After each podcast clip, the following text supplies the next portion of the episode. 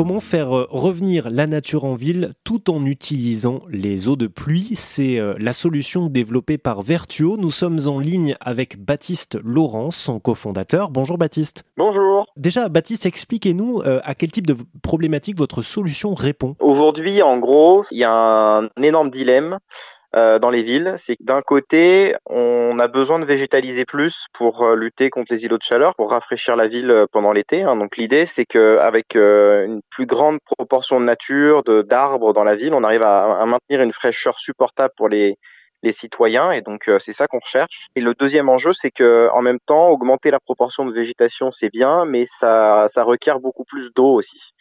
Euh, de l'eau pour irriguer. Euh, et ça, c'est un vrai dilemme aujourd'hui dans les villes parce qu'avec le changement climatique, euh, il faut réussir à trouver une solution pour mieux végétaliser, plus végétaliser et en même temps ben, réduire le plus possible sa dépendance à la ressource en eau puisque cette eau s'amenuise. Mmh. Et donc c'est vraiment sur ce sujet-là que nous on se, on se positionne, c'est-à-dire que notre idée à nous, c'est de réussir de, à amener une solution de végétalisation qui soit modulaire, qui soit durable, efficace, qui permette de se déployer en un instant sur l'espace public et qui soit autonome en arrosage grâce à la collecte des eaux pluviales. Baptiste, est-ce que vous pouvez nous expliquer comment ça fonctionne très concrètement? On plante donc euh, des, euh, des, fleurs ou des arbustes ou des arbres en ville. Comment est-ce que euh, ces blocs-là parviennent à récupérer l'eau de pluie?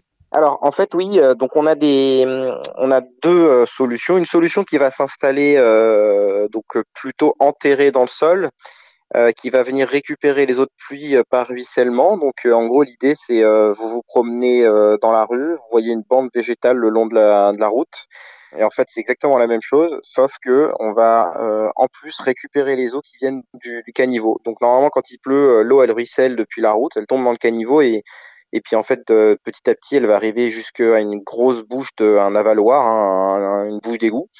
Euh, bah, en fait, nous, on va faire la même chose, sauf que ce caniveau, il va être dévié et on va récupérer cette eau euh, dans nos systèmes. Donc, euh, on va l'infiltrer dans le sol et on va la récupérer dans une sorte de nappe phréatique artificielle, donc une sorte de, de réservoir euh, qui va servir à irriguer progressivement comme une nappe phréatique. C'est exactement pareil dans le fonctionnement.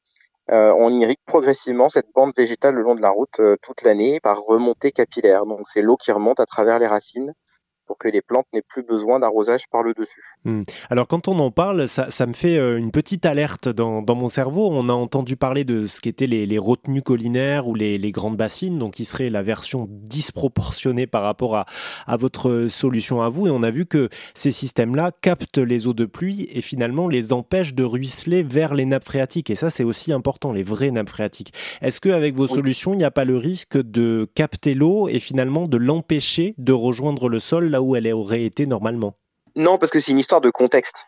C'est-à-dire que nous, on va se mettre dans des endroits dans la ville. On travaille exclusivement dans les villes, hein, donc dans les zones imperméables.